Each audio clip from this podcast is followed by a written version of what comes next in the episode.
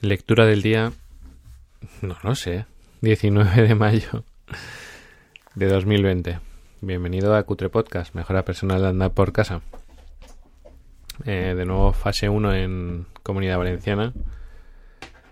Yo sigo en fase, en fase 0. cuaderno de bitácora. Cuaderno de bitácora. No hay música. Eh, voy a ver si, si sintonizo esto para que se oiga a ver. Yo creo que mejor así, menos ruido y tengo que hablar más cerca. Cuaderno de bitácora, pues... Eh,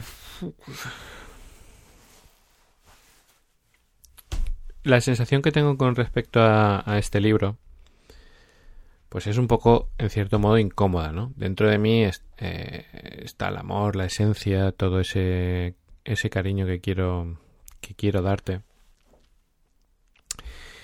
Y en esta ocasión, pues no es tan sencillo, porque es un poco como una, como una regañina, ¿no? Como, como si a, mis hijos les tengo que decir, mira, oye, espabila. Esto es así, esto es lo que hay. Entonces, bueno, pues voy a poner en juego vuestra resistencia y nuestra relación, porque no va a haber una cereza dentro y una cereza fuera, no va a haber un te doy un poco de cariño, te lo quito, tal, sino que es. Mm, soy. Mm, estoy al servicio del libro. Y el libro, pues claro, la primera tanda parece que como si Raimón y Fernando Moreno se conocieran. Pero dentro de mm, sus estrategias de comunicación, eh, una que a mí me, me encantaba y que he utilizado mucho durante muchos años y la veo muy efectiva es eh, pues,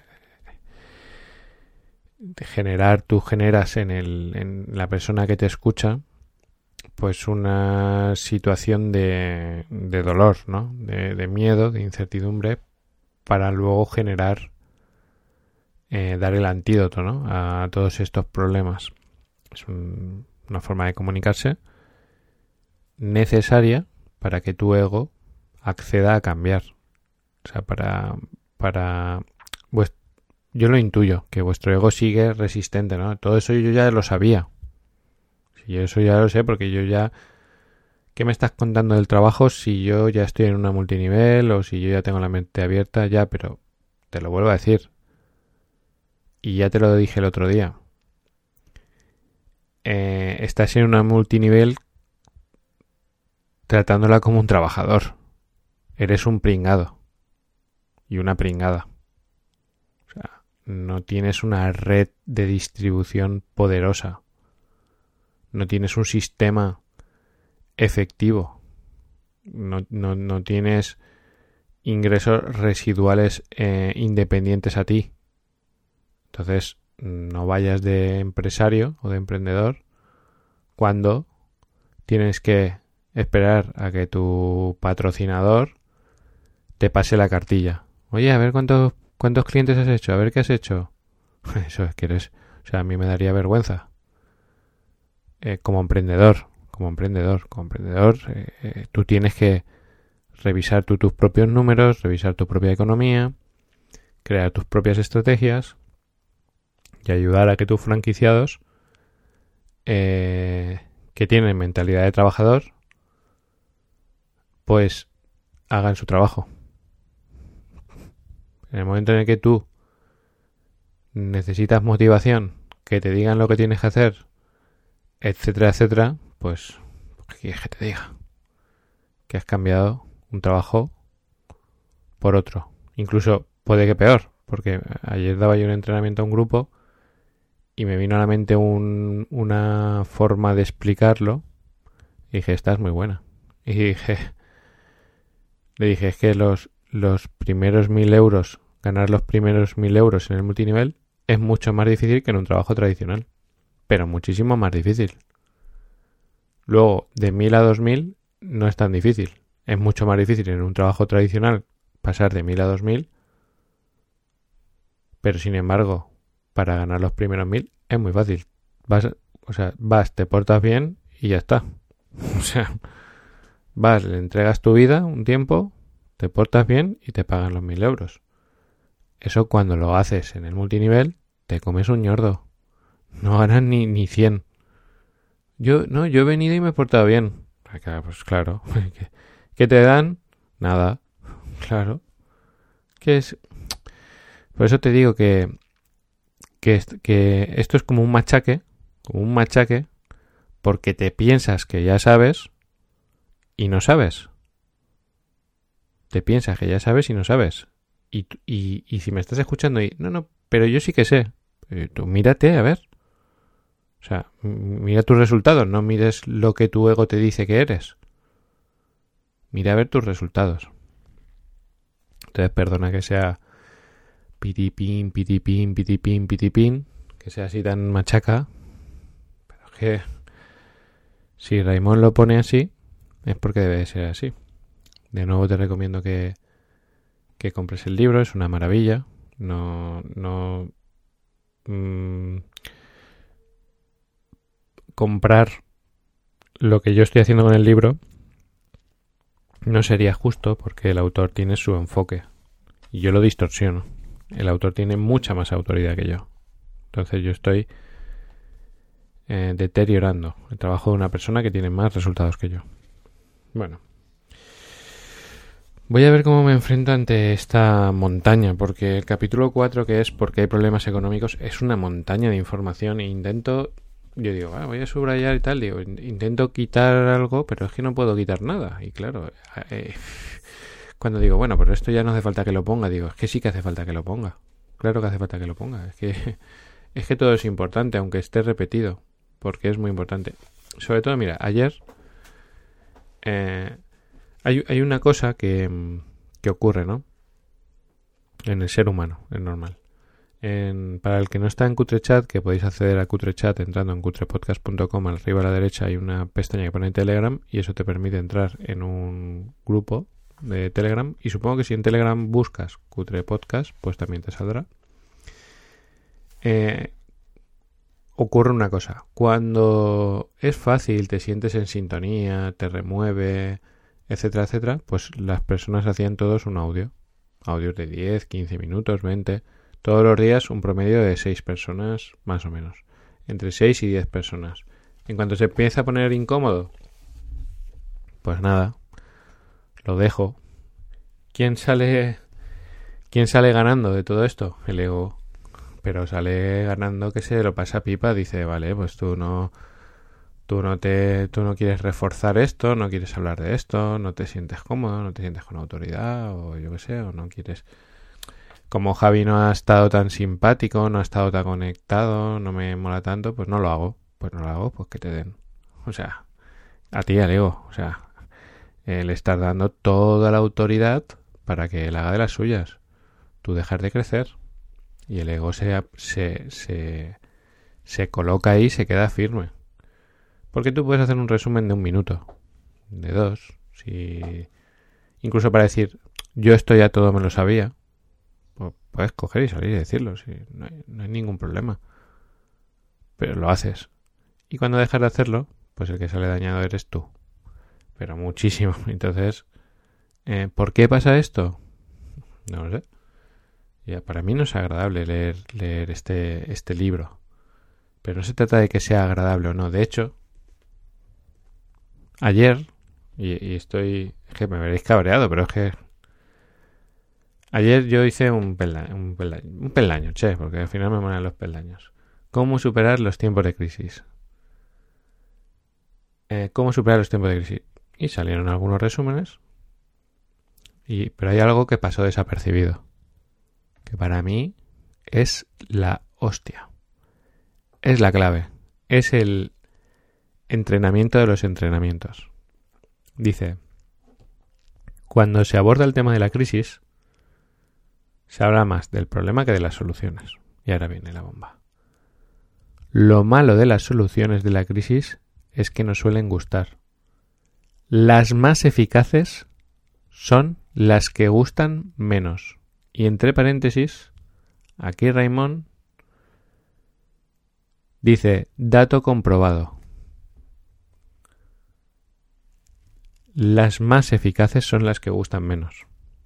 Por ejemplo, a mí no me, no me está resultando cómodo leer este libro. Es muy duro. O sea, el capítulo 4 es duro, largo, lleno de conceptos complejos y a lo mejor este audio dura una hora y veinte minutos. ¿Es lo que me apetece hacer? No. Pues eso es lo más eficaz. ¿No te apetece grabar un audio? Pues eso sería lo más eficaz. ¿No te apetece cambiar? Pues eso sería lo más eficaz. ¿No te apetece dejar? Es que a mí me da miedo exponerme. Pues eso es lo más eficaz. Es que yo no quiero que me digan que no estoy a la altura. Eso es lo más eficaz. Es que yo no quiero bajar mi nivel de vida. Eso es lo más... Es que yo vivo en esta casa tan chula y no me quiero ir a la otra. Es que yo... Eh, es que a mí me gusta mucho esto de móvil. Es que yo ya tengo esto y estoy muy bien. Es que yo no me quiero ir de este país. Es que yo no quiero... Eh, yo qué sé. Que yo no quiero salir a la calle. Es que a mí no me gusta vender. Es que, es que, es que, es que. Pues eso que es, es que, que ti te cuesta. Esa es la solución. Es que yo no quiero vender las cosas que tengo que me gustan. Es que yo no quiero comer una comida peor. Es que yo no quiero que mis hijos no vayan a no sé qué. Es que yo no quiero estudiar a tal hora. Es que yo no quiero... ¿Sabes? Si es que... Las más eficaces son las que gustan menos. O sea, donde más te duela... Donde más te duela... Eso es lo más eficaz. Lo más humillante, lo más... Mira. Nosotros, por ejemplo... Eh, hace poco em, el coche que teníamos, que tenemos, eh, pasaba a, o sea, era como una especie de leasing. Y entonces cuando termina tú tienes la opción de coger uno nuevo con la misma cuota más o menos o lo que sea, ¿no? Entonces, claro, pasan los años y tú dices, ostras, qué guay. Estrenar un coche nuevo, ¿no? Qué guay. Porque ya lo tengo años y pues uno nuevo, si es que al final te lo ponen de categoría, te dicen, mira, si es que vas a seguir pagando lo mismo. Vas a pagar lo mismo. Y, tú dices, a ver, son 200 euros. Eh, son 200 euros solo y tengo 200 o 300 euros y tengo un Mercedes nuevo, con súper bonito, con todo el diseño, con todas las garantías. Una pasada. Entonces se activa en mi mente pues placer, premios, qué guay, renovar, incluso cambiar el formato más grande, porque como nos vamos por Europa más maletero, No, pues mira, pues también está la opción de coger un renting que además tiene unas ventajas fiscales para que aquí, para, para allá. Entonces yo me pongo a pensar, digo, entonces, luego empezamos con una caravana. Ostras, qué guay, cómo sería tener una camper, una furgoneta de estas que tiene su cama, porque así podemos viajar y soñábamos y... Ti, y yo me acuesto. Como no tomamos las decisiones rápido, lo que hacemos es pensar y darle vueltas, me levanto y digo, escúchame, todo esto, todo esto, si la situación se complica por cualquier motivo, tú al final lo que tienes son 200, 300, 400 o 500 euros más de gasto. Digo, sin embargo, si compramos nuestro coche viejo y lo aguantamos 8 años más, sí, nos vamos a descapitalizar un poco, no vamos a tener popularidad, no vamos a disfrutar de este juguete nuevo, etcétera, etcétera, pero si las cosas se complican, tú tienes, eh, tú no tienes un gasto. Tienes ahí un coche que te sirve para ir a donde tengas que ir, lo mantenemos, lo cuidamos y ya está. Sin historias. Es lo que menos nos apetece. O sea, después de ponerte el caramelo en la boca de coche nuevo, de experiencia, híbrido, para aquí, para allá, ¡buah! Sueñas, ¿no? De disfrutas la novedad, el premio, qué guay. Digo, no, el viejo. Pues ahora yo llega final de mes y no tengo que pagar, desembolsar 300 euros por tener un coche nuevo. El coche me va a hacer la misma función. Está viejo, lo cuido. Viejo no está. Lo puedo tener 20 años y si puedo lo mantendré 20 años. ¿Es lo que más me gustaba hacer? No, no, a mí me gustan las cosas buenas. ¿Pero es lo más eficaz? Pues sí. Sí. Claro, más eficaz sería aún no tener coche. Lo que ocurre, bueno, nosotros al no vivir en el centro de la ciudad, si viviésemos en el centro de la ciudad, podría, puede que no tuviésemos ni coche. Y adaptásemos nuestra vida a eso. Pues un coche, un coche solo de gastos normales, de gastos normales, de, de combustible, eh, impuestos y mantenimiento, te vas a meter casi mm, entre mil y dos mil euros al año. Si le pones una cuota de 300 euros y una plaza de garaje, son 350 euros por 12. Estamos hablando ya, estaríamos en 6.000 euros al año, que son 500 euros al mes. 500 euros al mes para el que trabaja en un trabajo tradicional es 15 días trabajando para el coche. Y eso pasa. Y, bueno, y que no, y no te digo nada, y, trabajando para pagar impuestos, etcétera, etcétera. Bueno.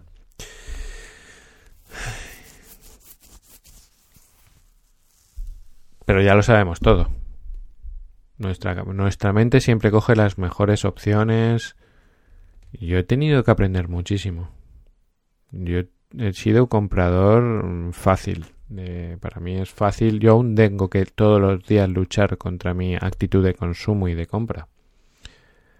Es un reto que tengo diario. O sea, lo que pasa es que me tomo mi tiempo para cuando tengo que comprar algo, lo dejo bastante tiempo a remojo. Bastante, bastante tiempo. Me observo, lo miro. Realmente esto me haría falta ya, porque por ejemplo, pues a lo mejor ahora sale el Echo Dot, ¿no? Que es el, el aparatito este domótico que tiene Amazon, que es un altavoz inteligente que le hablas, le dices, Alexa, ponme no sé qué, ponme esta música y suena de puta madre y tal, y estaba, valía 100 euros y está por 69. Y tú dices, hostia, por 69 euros tengo aquí este ordenador inteligente que lo conecto, que le hablo, qué tal.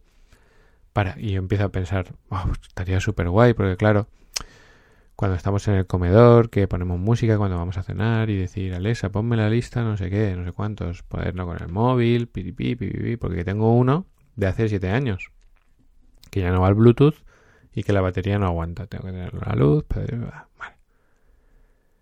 Y entonces yo digo, es una tentación, claro, qué guay, me lo compro.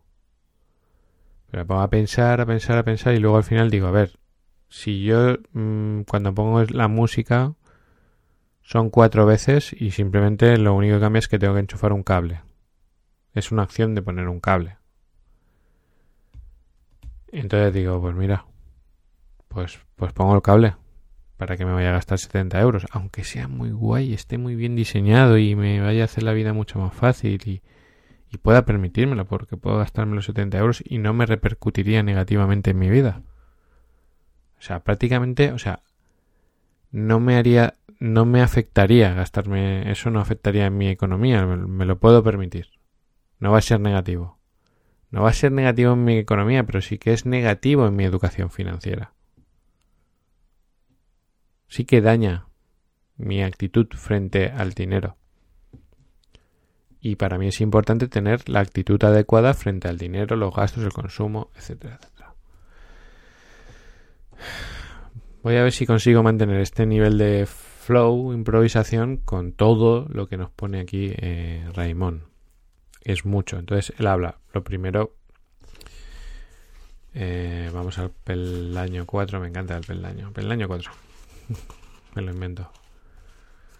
Bueno, pues aquí nos mete una, una de artillería masiva para entender que los trabajos que, que, que lo que hemos mm, visto como algo normal que es trabajar, comprar una casa, comprarla hipotecándonos a veces 30, 40 años. Yo mi casa actual está hipoteca. Cuando me meto en el plan de amortización, porque el ordenador me dice, ¿quieres reducir años o quieres reducir impuestos? Tal, yo de vez en cuando lo miro, lo valoro, digo, a ver, podría reducir años, días y tal, pero mm, el interés que tengo es muy bajo y es un dinero barato. Entonces me renta más poner mi dinero a trabajar que pagar esos impuestos. Y yo lo miro y me quedan 30 años a lo mejor de pagar de hipoteca y digo, madre mía, 30 años, y que tendré 70 años, estamos hablando de 2050. Y cuando veo 2050 digo, esto es increíble. O sea, qué puta locura, 2050. Eh, la mayoría, y aquí lo que dice es que la mayoría de las personas llegan ahí, se hipotecan y luego cuando, cuando llegan a la jubilación hacen una hipoteca inversa. Este hombre ha estado trabajando en la banca, entonces sabe lo que hace la gente. De hecho dice, cada mes, al llegar la tercera y cuarta semana, los números rojos tenían las cuentas corrientes y sus titulares esperaban el inicio del mes financieramente exhaustos para cobrar la siguiente nómina. O sea, hay personas que a la tercera y cuarta semana están en números rojos. Yo eso no lo he vivido en mi vida. O sea, no me entra en la cabeza. O sea, no me ha pasado nunca en mi vida, ni me va a pasar nunca en mi vida. O sea, tengo una certeza absoluta de que yo el día 2, mm, a la segunda semana o la tercera semana, decir, tengo que esperar para cobrar. Bueno, sí que me pasaba. Cuando tenía 19 años y era militar y cobraba y me lo gastaba todo de fiesta. Pero no, no me pasaba, porque cogí y fíjate, como me gustaba mucho salir y gastaba mucho, pues me busqué un segundo trabajo. Y yo me venía los fines de semana a Valencia y trabajaba, o sea, me pasaba toda la semana en el cuartel y cuando llegaba el fin de semana me venía a Valencia y trabajaba de camarero de bodas. Y me pasaba todo el fin de semana trabajando. Y me pagaban por cada servicio, no sé si eran 50 o 60 euros, que me venían de categoría. Al final acababa teniendo dinero. Entonces, ¿qué no me ha pasado ni me va a pasar? porque mis creencias me dicen que yo siempre voy a tener absolutamente todo lo necesario. Yo siempre voy a tener mm, dinero suficiente para, para tener lo que necesite. A lo mejor no me puedo comprar un yate, pero no voy a estar en la semana 3. Eso no es factible, no es viable. Tengo esa creencia. Mm, actúo para que eso sea así. No es que diga, y el universo me lo trae aquí. No no es así. Entonces, por lo visto hay personas que cuando llega la segunda o la tercera semana ya no tienen y tienen que esperar a que les entre el dinero otra vez.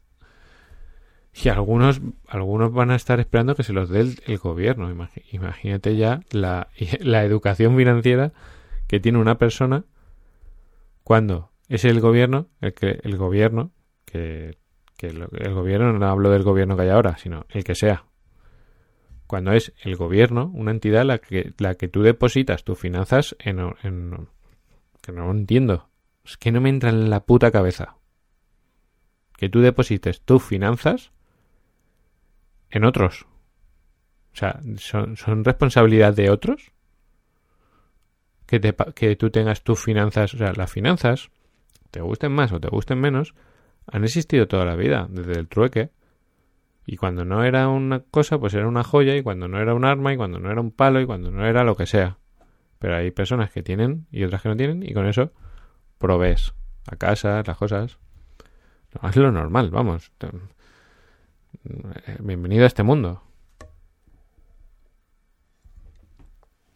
Cuando tú lo dejas en manos de otros, pues, no lo entiendo, no lo entiendo. No entiendo la educación financiera que tienes. ¿Que has caído ahí? Pues sí, claro, todo. Tú puedes caer por no tener educación financiera, puedes llegar a una situación en la que, ostras, ahora me ha pillado, pero eh, de eso tienes que salir. Si tú estás esperando a que el gobierno te pague, pues imagínate que te dice, ahora no te pago. ¿Qué haces? Que no lo entiendo. bueno, pues dice que mucha gente luego cuando se jubila hace a la inversa, o sea, rehipoteca su casa para recibir unas cuotas para complementar su jubilación. Él dice que de cifra promedio ahorrada en la jubilación son 30.000 euros. ¿Y qué pasas? De clase media a clase baja. O sea, la jubilación que debería haber sido como algo súper guay, pues se convierte en, en eso, en una especie de supervivencia. Em, y tú puedes pensar que eso no es justo. Dice que en el libro va a tratar de, hacer lo necesario se va a ocupar de las causas que conducen a esta clase de situaciones para corregirlas cuando aún es posible hacerlo. O sea, todos estamos, si tienes menos de 60 años, y con 60 años también, y con 70 años también, pero bueno, si tienes menos de 60 años, tienes todas las posibilidades del mundo para que cuando llegue tu jubilación no sea ese tipo de jubilación, y no ya la jubilación, sino ya hoy, ¿no? Entonces dice, quiero que entiendas que trabajar el doble no es la solución, sino que lo puede complicar. Dice, puede parecer increíble esto que te digo, pero pronto comprenderás que no es la velocidad, sino eh, la dirección lo que repercute en el resultado.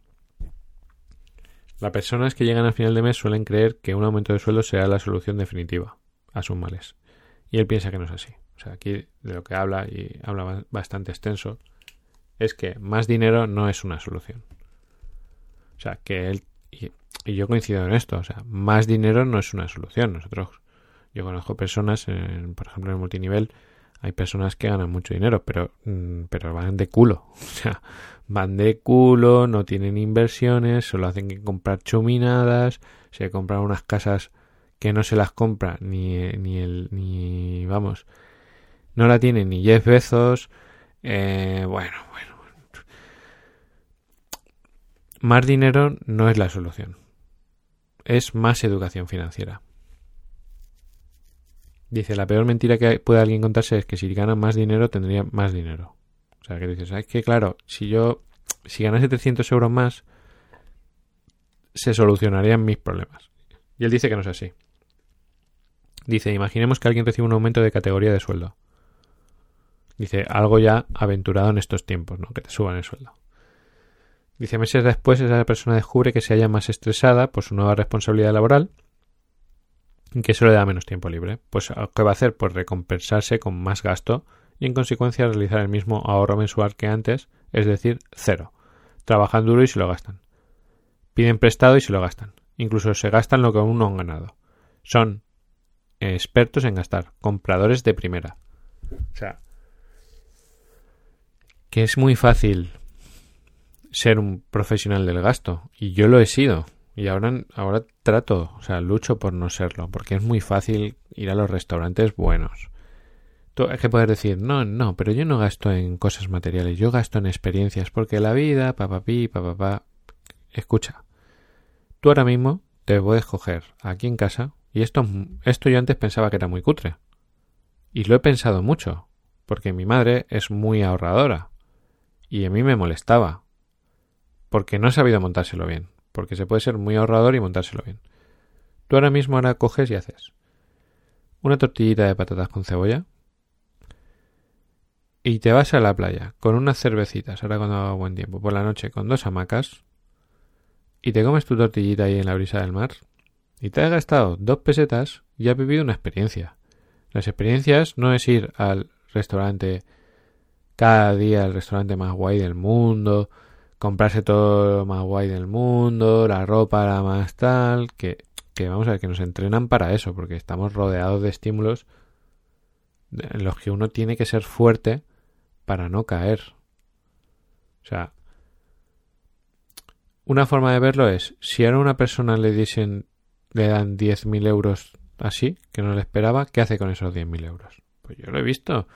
Vámonos toda la familia juntos de viaje, vamos a no sé qué, voy a reducir mi hipoteca, por ejemplo, pues voy a ahorrarlo, voy a... Hay mil cosas que se hace. Hay gente que dice, pues, pues nada, pues me voy a permitir estos caprichos, pues vamos este verano a la playa, vamos a coger un apartamento. O sea, yo sé, ahora hay personas eh, cerca de mí que hoy están pensando en a ver qué apartamentos se van a, se van a alquilar este verano.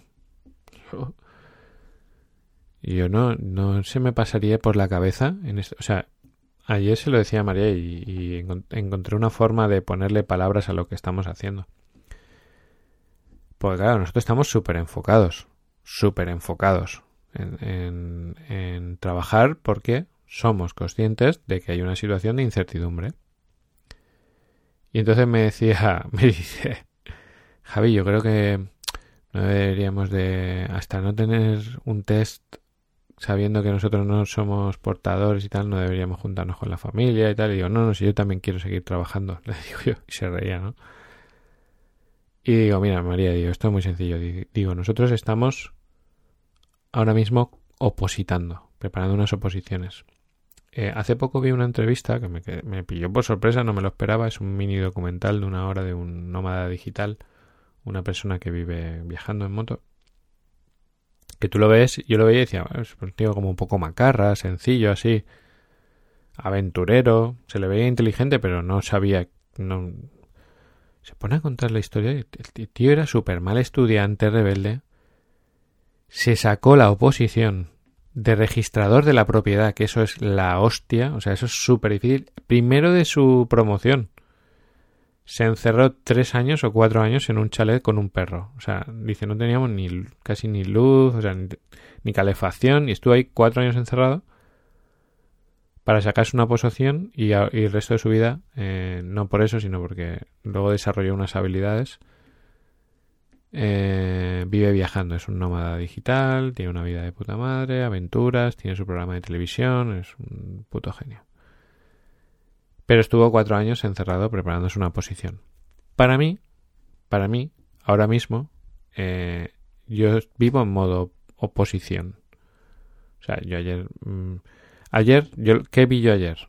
¿No? Pues, venga, vamos a juntarnos todos, vámonos para aquí, vámonos para allá. Pues yo no, yo yo digo, no sé, o sea, no sé si es que vivimos en planetas distintos, pero ni, ni celebro, o sea, celebraría, ¿sabe lo que celebraría? Lo siguiente. Eh, hemos encontrado una vacuna para el COVID y funciona perfectamente. La normalidad desde hoy ya existe, o sea, podemos seguir produciendo y siendo productivos, etcétera, etcétera. Eh, este es el daño económico que ha, que ha, generado estos dos meses de parón en nuestra economía y este es nuestro plan de desescalada de la recesión. Esto es lo que vamos a hacer para que no repercuta en nuestros hogares, en el día a día, en los trabajos, etcétera, etcétera. Entonces yo monto una fiesta. Pero, pero, cuando lo que hacemos es, bueno, salir y contagiaros, pero de a, poco y no tengo ningún plan para resolver la economía, pues yo, mm, pues yo no estoy celebrando nada, yo estoy trabajando. Y es como eh, el cuento de los tres cerditos. De uno que hizo la casa de paja, el otro que la hizo de tal y el otro que la hizo, pues nosotros somos los cerditos que estamos haciendo la casa de ladrillos para que cuando venga el lobo, pues yo no sé, también nos puede llevar, por supuesto que nos puede llevar, o sea, no, no creo que yo esté libre de, de una crisis, por supuesto que no. Ahora es, ¿qué hago yo con respecto a la crisis? Que eso es lo que a mí me preocupa, ¿cómo actúo yo ante la situación? Ni celebro ni celebra. O sea, ni nada de nada, ni me voy por ahí, ni voy a contagiarme, ni a ser contagiado. Porque el virus sigue estando ahí, o sea, sí, claro, por supuesto, si es mi profesión, pues María ayer fue a llevar producto a unos clientes, pues lo hace, pero no me expongo innecesariamente. No, no sea, por trabajo, por supuesto que lo haría 20.000 millones de veces. Para avanzar, pues claro, con las medidas adecuadas me expondría al riesgo de contaminarme, de contagiarme. Pero por ocio, no, no, fase cero. Fase cero. Que tú, que tú tienes una mente que necesita todo eso, ¿qué tal? Pues oye, aquí si volvemos al capítulo 3 que me va a acompañar por el resto de mi vida, por el resto de mi vida, y dice, las más eficaces son las que gustan menos. ¿Qué quieres que te diga? Es que yo sé que no gusta. Pues claro que no gusta. Claro que me gustaría mm, hacer mi vida, ir a un restaurante, para aquí, para allá, pensar en este verano que voy a hacer. Este verano, ¿sabes lo que voy a hacer? Trabajar de lunes a domingo. Es que lo tengo claro. Y soy una persona que busca el equilibrio, la armonía, etcétera, etcétera. Pero es que, vuelvo al capítulo 3, que me lo voy a poner, me lo voy a poner en el monitor. Las más eficaces son las que gustan menos. Dato comprobado. ¿A quién le gusta estar en verano trabajando? Subiendo Cutre Podcast. Oye, pues mira, pues ¿sabes lo que podría hacer yo? Pues ya dejar Cutre Podcast. ¿No? En verano no, en verano me podría coger todo desde julio hasta septiembre cierro. Yo sé que va a haber personas que no lo van a oír. Mi audiencia va a bajar a la mitad. Pero ¿de quién es el problema? ¿Quién tiene la disciplina? Seguramente me cogeré vacaciones, por supuesto, aunque sea una o dos semanas, porque en todo hay que encontrar un descanso. Y seguramente este verano pues tenga una semana de desconexión, pues puede ser. O no. O no.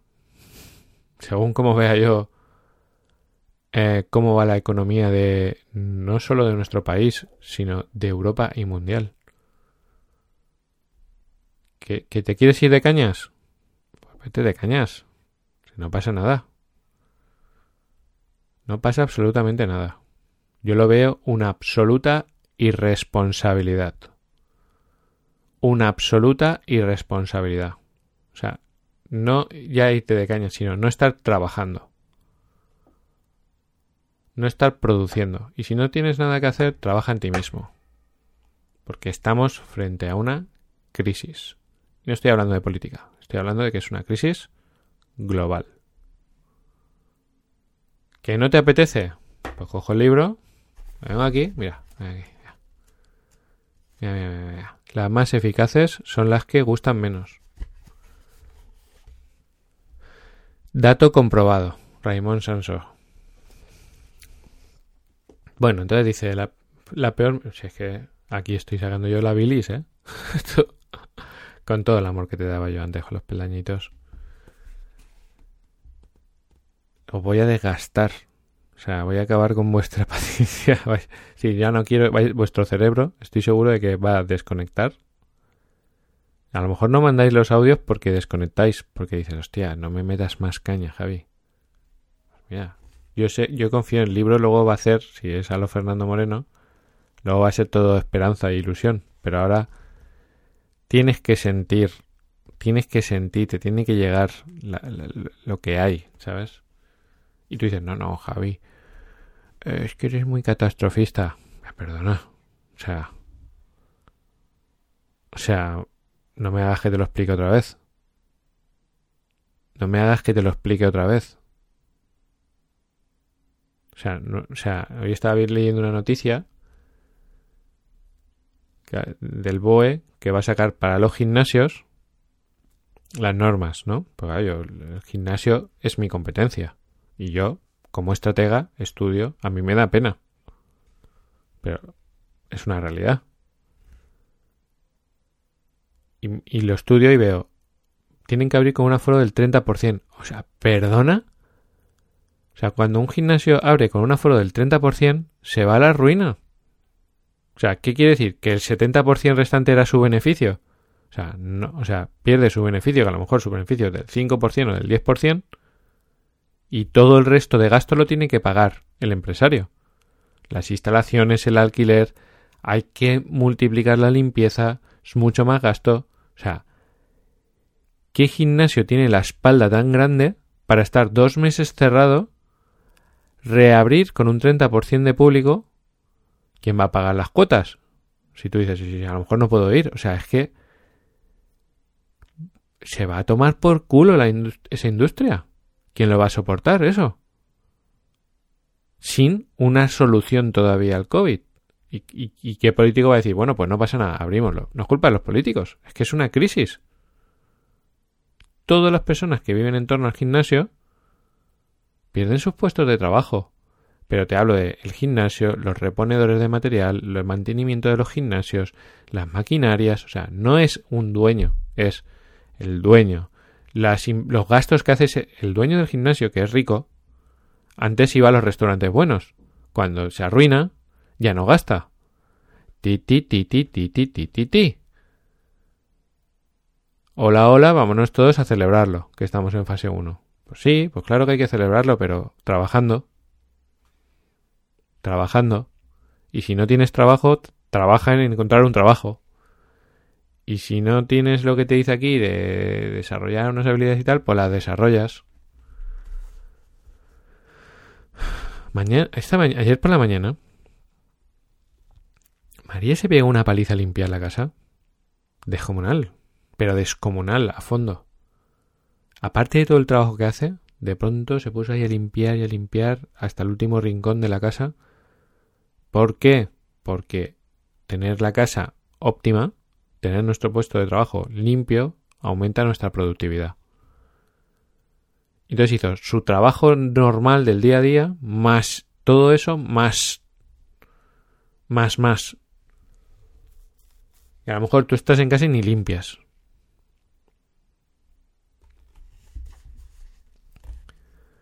Dice, trabajando, eh, hay un Robert Frost que tiene cuatro premios Pulitzer, dice, trabajando fielmente ocho horas al día, con el tiempo llegarás a ser jefe y trabajar doce horas al día. ¿Entiendes por qué el éxito de un empleado puede convertirse en un fracaso? Bueno, aquí está eh, intentando explicarte que tener un, trabajo es un mal plan. Dice, los sueldos, cada vez hay más escasez de puestos de trabajo, los sueldos eh, no suben un 20 o un 10%, sino todo lo contrario. Y dice, y hay mucha más competencia. Dice, tú imagínate, dice, en Asia, el mercado aporta cada año 2.400 millones de personas nuevas que van a por tu puesto de trabajo. Dice, y ahora ya con los vuelos, las comunicaciones. Dice, claro, los de cuello azul, o sea, la mano obrera, se coge un avión y viene. O sea, de hecho, bares regentados por, por asiáticos, pues esos son otros que han venido. O sea, hay 2.000 que pueden venir, o sea, que no hay ningún problema, pero que que es una competencia, o sea, que, cada año, que nosotros somos 40 millones, 50 millones de habitantes, y Asia genera 2.400 millones nuevos cada año.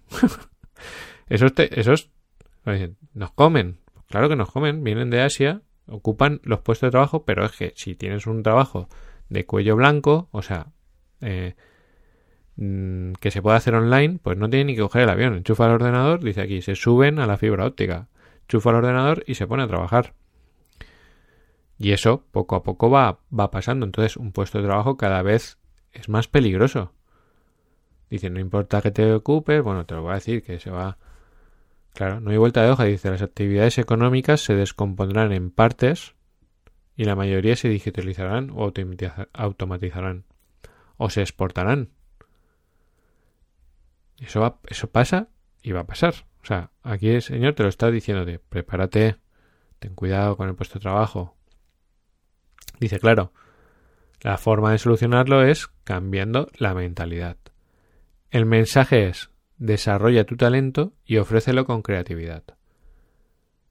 En el mundo global van a haber magníficas oportunidades para que reciclen su mentalidad como dona pero será un rodillo para los que contemplen este momento como si no tuviera nada que ver con ellos. Ahora tú dices, ay, ya, pero es que yo no sé.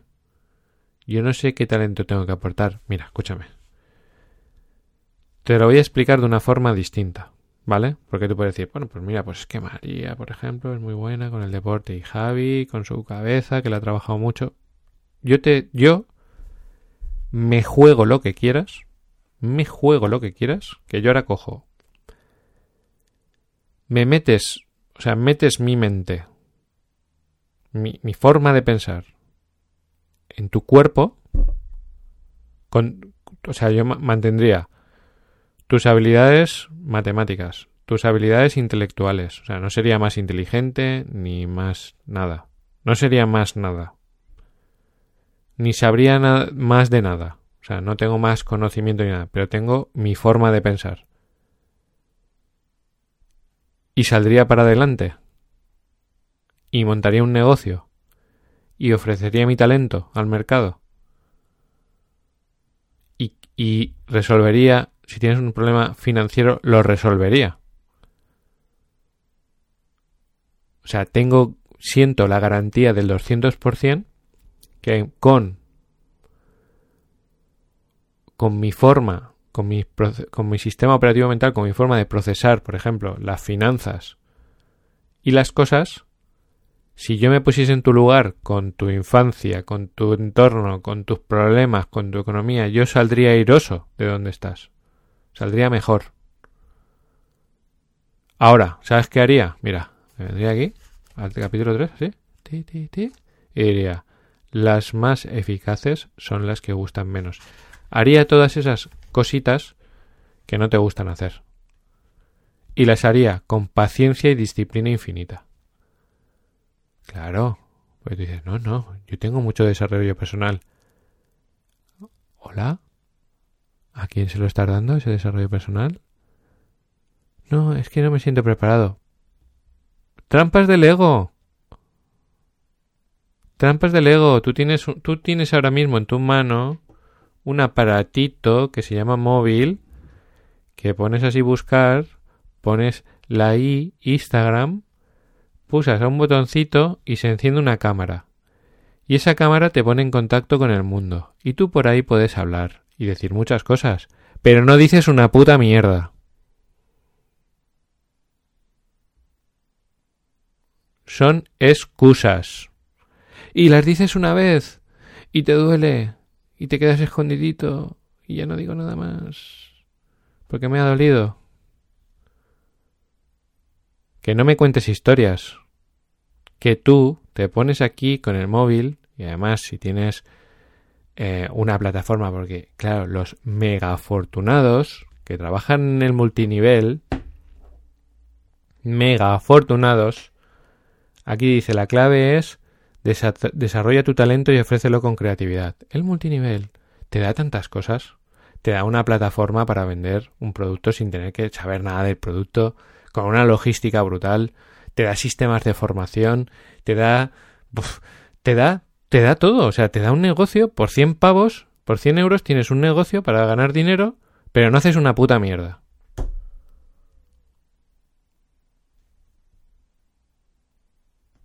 ¿Y por qué es? No, es que como yo no sé suficiente... Mira, ayer en el entrenamiento que yo di, yo di una masterclass de nutrición. Una masterclass de nutrición espectacular. No por la complejidad, sino por la simplicidad. O sea, yo lo estaba, me estaba hablando y decía, hostia, esto tendría que estar grabado. Esto ha sido espectacular. O sea, yo flipaba ¿Y sabes por qué hice eso? Porque como todos los días estoy aquí improvisando frente a un micrófono, tenga ganas o no tenga ganas, estoy desarrollando una habilidad de comunicación que cuando me pones personas delante me da la risa, lo veo como, bueno, esto es un playground, esto, o sea, aquí puedo jugar, aquí esto es divertidísimo. Empiezo a hacer humor, empiezo a enseñar a comunicar con una agilidad mental descomunal. Pero es que hace un año, o cuando sea que empecé esto, hace medio año, yo dije, el más beneficiado voy a ser yo el más beneficiado voy a ser yo. ¿Qué pasa? Que yo ahora tengo un valor de mercado en la comunicación. Tú a mí ahora me puedes llevar a, a, donde sea, a un programa de radio, a donde quieras, a la televisión, a donde quieras, a tener debates. Me lo pasaría espectacularmente bien. Tengo un músculo de improvisación y de agilidad mental y de elocuencia descomunal. Pero ¿sabes qué pasa? Que todas las mañanas me levanto a las seis me vengo aquí el capítulo 3, hago así y digo, lo más eficaz es lo que gusta menos. Y me gusta o no me gusta hacerlo, lo hago. Me gusta o no me gusta hacerlo, lo hago. Yo sé que tú lo haces todo virtualmente. Claro que sí, en tu imaginación. ¿eh? Te lo imaginas que lo haces y que lo haces muy bien y que te sale todo muy bien.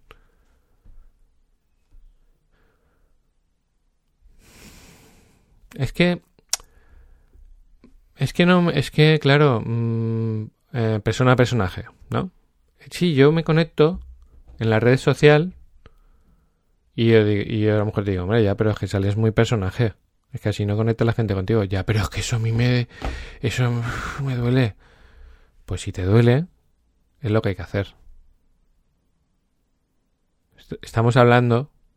Estamos hablando de que lo más eficaz es lo que menos nos apetece hacer. Estamos hablando de que esta dureza y esta contundencia que yo estoy teniendo contigo es porque estamos en una situación de crisis económica. Donde los que se dedican a hacer casitas de paja, va a venir el lobo y te va a tirar la casa soplando. Porque eso no va a ser la primera vez que pasa. No va a ser la primera vez que pasa y a lo mejor te pones como yo y viene el lobo y te come vivo. Pues claro que sí. Pero no se trata de eso. Se trata de, no se trata de lo que pasa, sino de lo que hacemos nosotros con lo que pasa. No estoy viendo talento, Cutrerian. No estoy viendo. No lo estoy viendo. No lo veo. No veo acción masiva, no veo valor real, no veo, no veo, no veo, veo miedito máximo. Hay que sobresalir. Hay que ser hiper mega extraordinario. Tenemos una plataforma en nuestras manos que nos permite aportar valor masivo. Conectar con los seres humanos. No, ay, voy a escribir un post bonito. No, no, no, no, no. Con un par de huevos te pones ahí frente a la cámara y te pones con disciplina constante e infinita y con mm, paciencia infinita a crear un contenido real y masivo. O lo que sea, o a vender, o a moverte, o a lo que sea, dejarte la piel para construir esa casa eh, que, te, que te permita convertirte en esa persona que tiene esa actitud frente a las crisis. O igual dura dos horas, ¿eh? Yo me, este, este, mira, no me apetece nada hacer este capítulo. Es tremendamente largo y, lleno de, y lleno de información valiosa, pero lo voy a hacer. Bueno, sigue con la nómina, pues eso, que tú cuando ganas más también pagas más impuestos. Y entonces dice, una forma de entenderlo. Dices, habrás oído muchas veces que, no lo estoy leyendo, es que me, acuerdo un poco, a ver dice que, que es mejor comprar, o sea, dice, ¿para qué vas a alquilar si tiras el dinero? Si puedes comprar y tener tu propia casa, ¿no? Pues dice que con el trabajo es lo mismo, que tú estás eh, alquilando tu tiempo y al final nunca tienes nada. Cuando tú tienes un trabajo para otro, lo que haces es alquilar tu tiempo y nunca tienes nada que sea tuyo. Mm, yo no, yo ahora mismo, que llevo ya muchos años estudiando esta mente, esta educación financiera y apostando por, por crear cosas y no trabajar para otro, yo ahora mismo mm, puedo decir, pues mira, eh, tengo cosas que son mías, que se pueden vender, varias cosas. Y sin embargo no le doy mi tiempo a nadie. Todo el tiempo que yo pongo se deposita en cosas que yo puedo vender, o sea, que son activos. Eh, no ha sido de casualidad, ni he crecido en una familia super guay, ni, ni nada por el estilo. O sea, si, te, si me pongo aquí a soltar la rista de creencias sobre el dinero, te mueres. Y los colegios por los que he pasado y todo eso, nada, nada. Ni, ni, ni tengo un cuerpo que me ayude, ni, sí que reconozco que tengo una buena mente, pero el éxito de mi mente no es mi mente, es el trabajo que yo he hecho con mi mente que la ponga al servicio de los demás, entre otras cosas. Bueno, y él dice aquí la clave es tener tu propio sistema de ingresos.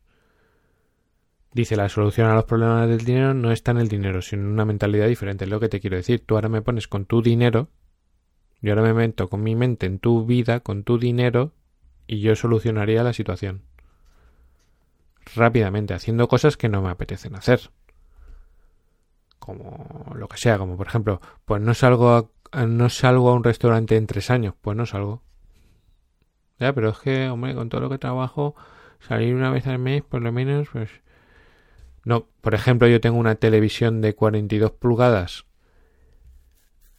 eh, de resolución de mierda, o sea, es una, una castaña de televisión que tendrá 18 o 20 años, yo qué sé. Y, y ahora salía una oferta pantalla 4K, 75 pulgadas, o sea, una pantalla que es un puto cine, por 600 euros. Yo digo, ostras, 600 euros. Mi mente dice, esto es, una, esto es una oportunidad si estas teles valen 3.000 euros, 75 pulgadas, 4K de Samsung. Digo, hostia. Y entonces me pongo a pensar, digo, vamos a ver, Javi. Tú con la tele que tienes disfrutas. Y yo digo, bueno, pues la verdad es que ayer estoy viendo una serie nueva que me está pareciendo una preciosidad. O sea, cada día termino llorando de lo bonita y de lo, tierna que es. Eh, ¿tú, ¿Tú lloras cuando terminas de ver el capítulo? Digo, sí. Digo, entonces, ¿qué me va a dar a mí las 4K? 75 pulgadas. Y me la puedo comprar. Pero no me la compro. Cuando la televisión se estropee, compraré la más barata que haya porque será 100 veces mejor que la que tengo. Porque no es una herramienta de trabajo. A lo mejor me lo gasto en una herramienta de trabajo, pero en eso no. Ni, ni, ni ropa. Siempre tengo la misma. No es lo que más me apetece hacer. Yo antes me iba de compras y me compraba cazadora, 700 euros. A mí me gustaba Belstaff. Me gusta Burbur, Barbur, las chaquetas. Eh, toda la ropa de Tommy, me encanta. Pero no me lo gasto. Y a, lo mejor tu situación financiera es más delicada y te lo gastas en, yo qué sé, y no te estoy diciendo yo porque yo sea mejor, que yo te diga, no, es que yo, es que yo, es que yo lo que he hecho es esto que estoy leyendo, me lo he leído y he hablado y he preguntado y he observado y he estudiado y le he pegado una paliza a mi ego para dejar de ser ese tipo de persona. Porque es que yo lo veo, veo, veo, veo personas que no tienen para comer y se compran gilipolleces. Pero gilipolleces por un tubo. Y luego esas gilipolleces, mira, una vez fui a un entrenamiento de multinivel que dije, esto, esto ha sido. O sea, es lo que yo estoy haciendo ahora lo estaba haciendo uno que tenía muchísimo dinero, muchísimo, muchísimo, muchísimo, muchísimo, muchísimo, muchísimo dinero y estaba llamándole la atención a otros que supuestamente tenían que tener mucho dinero. Y le decía, vosotros cogéis el dinero y os lo coméis. Os vais a los restaurantes, botellas de vino buena, esto, lo otro. Dice, y luego lo cagáis. Dice, y cuando quieres cogerlo, que te hace falta, te tienes que ir al váter y no está. O sea, lo explicó más gráfico imposible. Dice, te estás gastando tu dinero en restaurantes de lujo y lo único que haces con el dinero es cagarlo. O sea, es que tú, el ejemplo es alucinante. Dice, lo estás cagando. O sea, tú coges el dinero y lo conviertes en mierda. Y, y, es así. Cuando tú vas a un restaurante de lujo, tú coges el dinero y lo conviertes en mierda. Pero es que no hace falta que sea de lujo. Es que yo veo personas que se van al Foster y se gastan 50 euros y si van con los hijos se gastan 100 euros para cagarlo. Y, tú dirás, hombre, pero es que si no hacemos esto, ¿para qué trabajamos y tal? pues trabajas para, para dejar de trabajar. Para eso tienes que trabajar, para coger esos 100 euros y ponerlos en una inversión, en un proyecto o en lo que sea, para no tener que trabajar. Y cuando te salga el dinero por las orejas, pero por las orejas, te vas al Foster. Y cuando seas pentamillonario, pentamillonario, te vas a, a cagar toda la comida que quieras. No acabamos hoy. Qué energía más destructiva tengo, madre mía. Esto, es. Esto es, en realidad es amor que, le doy a tu ego, ¿eh? Le estoy pim pam, pim pam. Bueno, entonces él dice. Eh, ¿Cuántas veces una persona recibe una cantidad de dinero y cree que eso será el fin de sus males? Para acabar igual que antes, sino peor. Los ricos no son diferentes del resto, tan solo poseen una mentalidad diferente y en consecuencia más dinero. Todos afrontan retos económicos y problemas financieros. La gran diferencia es que ellos lo afrontan con diferente mentalidad. O sea, los ricos tienen problemas de dinero, tienen retos, mm, se pueden arruinar, o sea, pasan por todo, lo que pasa es que lo hacen con una mentalidad diferente. Y aquí eh, dirás, oh, Javi, ¿qué peso estás con el dinero? Hola. El libro se llama El Código del Dinero. Si esto te aburre porque te incomoda, te coges y te vas a otro podcast o te vas a ver otra cosa. El coeficiente de inteligencia financiera es lo que hace ricas a las personas, no el dinero. O sea, el coeficiente de inteligencia financiera. La inteligencia es la capacidad de hacer distinciones cada vez más precisas, y la inteligencia financiera te permite hacer distinciones en tus modos de ganar y de gastar cada vez más refinados. O sea, tú tienes que tener una capacidad para una inteligencia, es que, es que todo esto es para, con una frase, ya te puedes ir a dar un paseo, ¿sabes? De esos de COVID, de una hora. Hacer distinciones en tus modos de ganar y gastar cada vez más refinados. Tienes que ser cada vez más refinado a la hora de ganar y de gastar. Y aquí te dice, cuando termines de leer este libro, porque luego te va a dar un poquito de chuchu, eh, vas a poder ver lo que otros no ven. O sea, ahora solo, ahora solo riña. ¿Sabes? Ahora solo venga, venga, venga, venga, que te des cuenta que no sabes, que, que, que espabiles. Luego nos va a dar técnicas para salir de ahí. Ahora solo es acorralar al ego y decirle, soy inútil, Mira dónde estamos. Soy inútil. O sea, una posición ventajosa hoy sería pues un millón de euros en activos, 500.000 euros en tu cuenta, eh, viviendas repartidas por todos los continentes y activos repartidos por todos los continentes. Activos que generen pues lo que tú necesitas para vivir. 6.000 euros, 5.000, 4.000 de... pero blindado, o sea, asegurado. Eso sería una buena posición. Lo demás es una puta mierda. Esto es así. Lo demás es nada. No, te... No te creas que sí. No te creas, no, es que sí, estoy bien. No, no. El estándar eh, al que te tienes que mirar es ese. Y no te tienes que castigar, ¿eh? Yo no me castigo ni un poquito. Yo digo, bueno, pues vale, vamos, vamos a por eso. Vamos a seguir trabajando. Yo, no tengo eso ni, vamos, ni en sueños. Ni, ni, ni un 1% de lo que os he dicho. Pero actúo para ir hacia ahí. O sea, yo estoy en la misma situación que tú. No, no tengo autoridad para hablar de todo esto. Sí que tengo autoridad porque tengo la educación financiera para ir a por eso, que no lo tengo aún, por supuesto. Dice, si te centras en los efectos, el dinero, pero no en la causa, la mentalidad, las cosas no van a cambiar. O sea, si tú te centras en ganar dinero, no va a cambiar. Lo que tiene que cambiar es tu mentalidad. Si lo haces, si consigues algo de dinero, será poco duradero. O sea, si tú ahora dices, no, me voy a centrar en ganar dinero. Si yo me centro en ganar dinero, pero no cambio mi mentalidad, pues te va a durar poco el dinero. Lo que trato de decirte es que para arreglar tu economía no necesitas dinero, sino una mentalidad diferente. O sea, te lo vuelvo a decir. Que se traducirá en dinero y en muchas más cosas. Dice, he descubierto que hay problemas económicos porque se ignora la antigua ley del proceso, ser, hacer y tener. Las personas quieren cosas que aún no tienen, pero muy pocos se dan cuenta que para tener antes hay que ser. Primero di que te gustaría ser y luego haz lo que tengas que hacer. Por ejemplo, a mí me gustaría ser un inversor que tiene un plan financiero como, como el que te he mostrado hace un momento. Entonces me tengo que convertir en esa persona.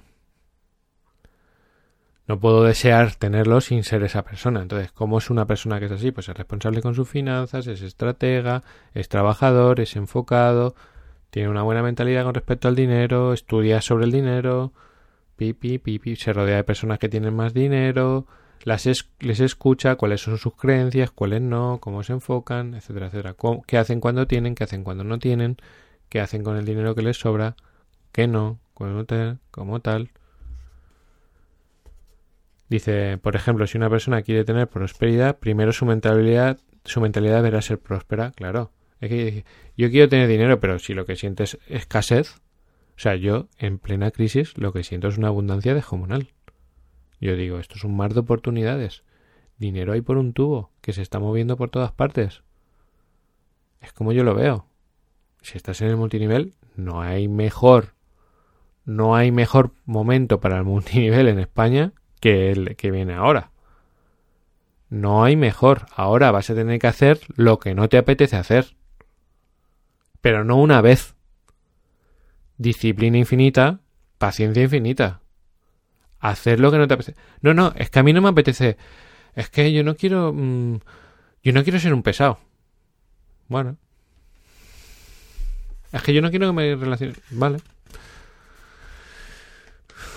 Bueno, y aquí vuelvo a meter caña con el tema de los estudios, que el plan de estudios y trabajo, pues que no... Entonces, por un ejemplo, dice, como verás, personas que dejaron sus universidades. Bueno, yo no estoy a favor de que se deje ninguna universidad ni nada por el estilo. Creo que los estudios te convierten en una persona estudiosa y eso es muy bueno. Eh, ahora es qué haces tú con esos estudios, ¿no? Evidentemente que si tú sustituyes siete años de universidad por siete años de estudios específicos y profesionales con la élite del sector, pues es mucho mejor eso. Pero es que hay personas que ni hacen una cosa ni hacen la otra, pues puestos a que no hagan nada que se saquen una carrera.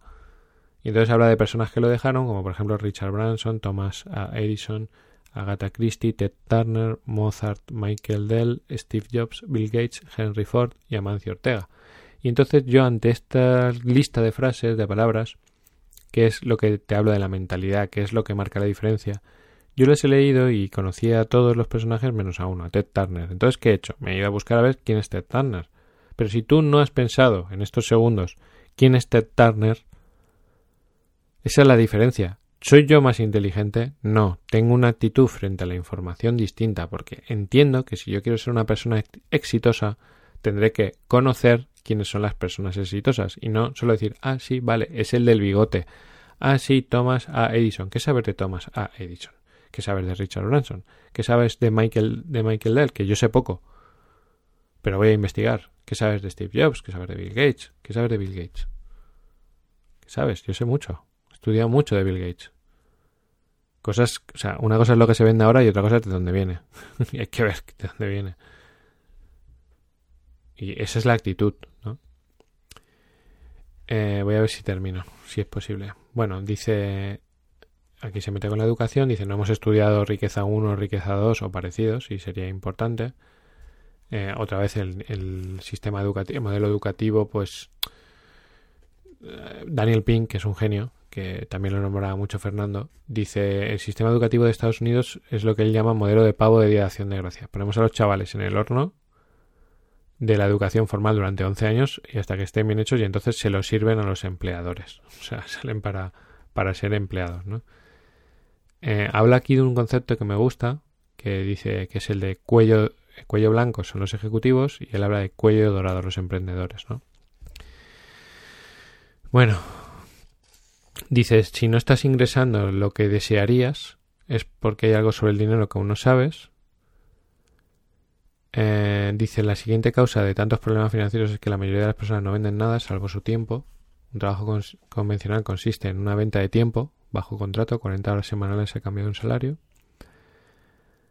Eh, y es muy, y claro, y te lo dice, dice, vendiendo tu tiempo es imposible conseguir libertad financiera. Dice, esta es la razón por la que los ricos se hacen más ricos y los demás, incluida la clase media, se hacen cada vez más pobres. Como sabes, el tiempo es limitado, no puedes trabajar más allá de 8, 10 o 12 horas. Esto es un límite y por muy bien que sepa que la hora no se puede vender más tiempo del que se dispone. Por ejemplo, para mí es un engaño y, lo digo así claramente. Por un complejo que hay de decir, no, no, no, en el multinivel eh, tenemos que vender a los clientes. Y por supuesto que hay que vender a tus clientes, pero yo vendería un 20%. O sea, yo invertiría un, un 20% de mi tiempo en vender a mis clientes, porque evidentemente tengo que tener mi cartera de clientes, pero es que eso es educar. Es educar a un emprendedor para que sea un trabajador, porque tú estás trabajando para la empresa, no estás trabajando para ti. Cuando tú trabajas el 80% del tiempo en tus clientes, tú estás trabajando para la empresa, no estás trabajando como un emprendedor. Un emprendedor lo que busca son franquiciados, duplicación, sistematización. Entonces, a mí, yo lo siento mucho, o sea, me parece un error garrafal por miedo y por complejo eh, poner más del 20% de tu energía en los clientes. Lo veo un error catastrófico y es lo que tenemos. Una catástrofe en algunas multiniveles porque eh, no hay un enfoque profesional en, eh, de emprendedor. Es un enfoque, esto es mi punto de vista, eh, pero es un enfoque de trabajador total. Y te voy a pasar factura, a ver, venga, ¿cuántos clientes has hecho? ¿Y qué es? ¿Y cuántos clientes? ¿Y cuántos clientes? ¿Y cuántos clientes? Perdona, soy un emprendedor.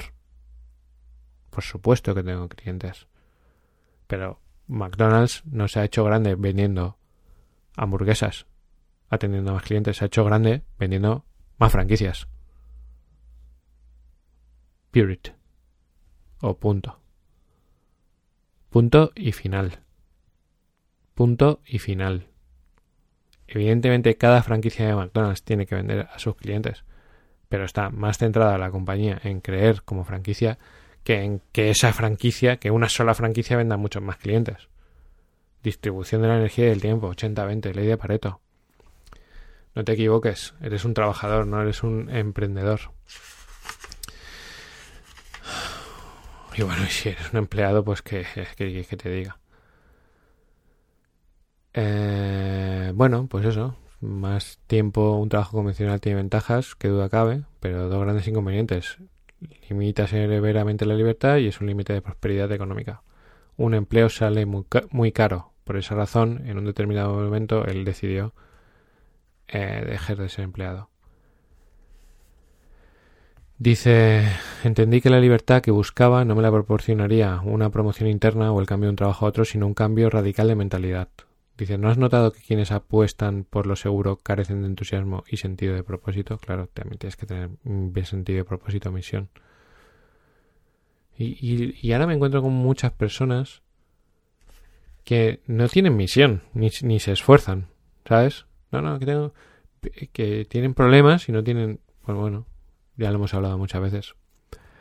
Dice, otra razón por la que hay problemas económicos es que, como todo en la vida, el dinero tiene un precio. Lo que ocurre es que demasiada gente cree que puede conseguirse algo a cambio de nada. Y el millonario americano Hunt dijo, el secreto del éxito está en saber lo que quieres y estar dispuesto a pagar el precio para conseguirlo. O sea, uno, saber qué quieres, dos, pagar el precio. O sea, yo sé lo que quiero. Por eso no me voy a celebrar por la tarde que estamos en fase 1. Porque para tener lo que quiero, no puedo tener esa mentalidad mediocre de entretenimiento en este momento. En otros momentos, por supuesto. O sea, cuando no está el lobo, pues voy a pasármelo bien. Ahora, el dinero, como todo, tiene un precio, que no todos quieren pagar. El precio del dinero se paga básicamente con coraje, creatividad, paciencia, imaginación, pasión, disciplina, esfuerzo, persistencia, confianza, voluntad de servicio y muchas otras cualidades que no todo el mundo está dispuesto a desarrollar. O sea, te lo leo otra vez. El dinero, como todo, tiene un precio, que no todos quieren pagar. El precio del dinero se paga básicamente con coraje, creatividad, paciencia, imaginación, pasión, disciplina, esfuerzo, persistencia, confianza, voluntad de servicio y muchas otras cualidades que no todo el mundo está dispuesto a desarrollar. Y dice, esto ni lo he leído, ¿eh? estoy leyendo con vosotros, porque estaba ya que quería salir a hablar. Te diré algo impagable. Siempre que quieras algo en la vida, averigua primero cuál es el precio y luego págalo con gusto. Esto que estoy haciendo yo, estos precios que estoy pagando, pagando yo, los pago muy a gusto. No estoy sufriendo ni lo más mínimo. Y me parece brutal. Págalo a gusto págalo con gusto. Y es verdad que esto es impagable. O sea, averigua qué es lo que hay que hacer y hazlo con placer. Porque es que, claro, es que no es que tienes que hacer. O sea, aquí viene el combo. Es lo que menos nos apetece lo que hay que hacer. Y aquí te dice, mira a ver qué es y hazlo con gusto. Que es una clave. Hacerlo con placer. Yo disfruto muchísimo pagando los precios. Dice él aquí, a mí me encanta pagar el precio de las cosas es garantía de resultados. Es que esto es maravilloso. Y finalmente hay problemas de dinero porque los problemas, en cierto modo, son naturales. Lo cierto es que todo el mundo tiene problemas financieros, incluso los ricos. La diferencia estriba en cómo, cuál es el modo de resolverlos. Trata de evitar o ignorar los problemas financieros. Tratar de evitar o ignorar los problemas financieros equivale a mantenerlos porque los problemas no se resuelven por sí mismos. En lo que toca al dinero, siempre digo que tratar de resolver problemas financieros con dinero y no con inteligencia financiera es un gran error. Los problemas económicos no se resuelven con dinero, sino con creatividad. Brutal. Los problemas económicos no se resuelven con dinero, sino con creatividad. O sea, esto te lo puedes poner en la entrada de tu casa. Los problemas económicos no se resuelven con dinero, sino con creatividad. Dice, mi deseo es que este libro rompa viejos paradigmas sobre el dinero. Deseo que el lector entienda que el dinero nunca es el problema y que los problemas están en ciertas mentalidades sobre el dinero. Tratar de conseguir una vida de libertad y riqueza llevándose mal con el dinero no tiene sentido. Cuando esto tan sencillo se comprenda, se dará un paso de gigante hacia la libertad y la prosperidad. Máquina. Es que es una máquina este hombre. Bueno. Voy a cambiar mi energía, ¿eh? Porque te quiero mucho. Y de verdad. Bueno, aquí el señor Raimón. Buah. Buah. Buah, qué sabiduría. Compra el libro. Compra el libro porque mira, una cosa que yo he aprendido, aprendí de Leo, eh, porque una vez me, me, dice, ostras, me encantaría comprar este, un contenido de un autor, ¿no? Unos infoproductos. Valen un montón, o sea, el valor es de 6.000 dólares o algo así, pero bueno, el, el coste el autor lo pone muy económico y, el coste era de 600 euros.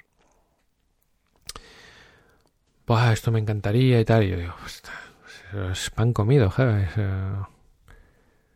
Te lo arreglo yo enseguida. Me pongo a investigar, no enseguida, ¿eh? Tuve que hacer una investigación, estuve dos días y consigo todos los infoproductos y empiezo a descargarlos. Masivamente. Pirata. Digo, Leo, Aquí estoy, aquí tengo lo que querías. Aquí tienes. No, no, no. No, no, no. Yo eso no. Él no, no hace cosas ilegales y eso es ilegal para empezar. Pero más allá de lo legal o ilegal, él dice el contenido cuando tú lo compras, cuando tú pagas por él, eh, primero que es una muestra de respeto hacia el autor y luego que se genera una conexión diferente entre la información que tú has comprado con la que no has comprado. Hay una relación muy distinta. Dice, entonces yo no... Yo lo que consumo de desarrollo personal, etcétera, todo, yo pago por ello. Entonces yo dije, hostia, menuda educación financiera tiene en ese área. Entonces yo Puedo descargarme el código del dinero sin ningún problema, imprimirlo o lo que sea. No me costaría absolutamente nada. Pero entiendo que eso no es lo que hace una persona que tiene eh, la educación financiera adecuada. Entonces ahora compro y pago y valoro. Con mucho cariño y con mucho respeto. Porque lo entiendo, que funciona así. O sea, encontrar a gente profesional. ayer, ayer pagué una cantidad eh, bastante fuerte por una consultoría con un profesional en un, en un área.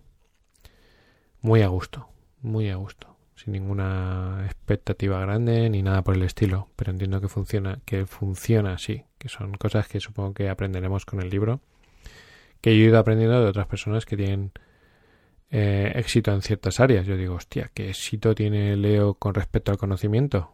Y entonces un día le dije, por favor, dime cómo subrayas, cómo tal, me explicó todo, me grabó con vídeo de cómo tiene que guardar los libros, cómo los subraya, su evolución en el subrayado, porque dice, yo empecé así, cómo lee, me dijo, primero léete este libro para aprender técnicas de lectura, cómo lo archiva, cómo lo documenta. Él es un genio en, ese en ese área y dentro de eso está cómo paga por la información. Entonces, mm, si estás escuchando esto y te estás siendo beneficiado por el autor, el autor no necesita que tú compres eh, el libro, lo necesitas tú. Comprar el libro y comprarlo a través de mi enlace. Así yo también gano un euro. que me encanta. eso es un dinero pasivo. A lo mejor esto lo oye alguien dentro de tres años y compra un libro y me llega mi, mi euro que me ayuda a mi objetivo. Bueno, em, gracias por si has llegado hasta aquí, por soportar este ataque masivo a tu ego. Eh, aunque aunque lo hago en un tono agresivo, eh, mi intención es de amor, de, ayudarte, de que cambies tu mentalidad y de paso cambiarla yo, que también lo necesito. Reforzar todo este conocimiento mm, descubriendo también, porque he descubierto hoy un montón de cosas, y compartirlo juntos. Gracias por invertir lo más valioso que tienes, lo más valioso que tienes, que es tu tiempo. Espero que esto haya sido una buena inversión. Gracias y hasta mañana.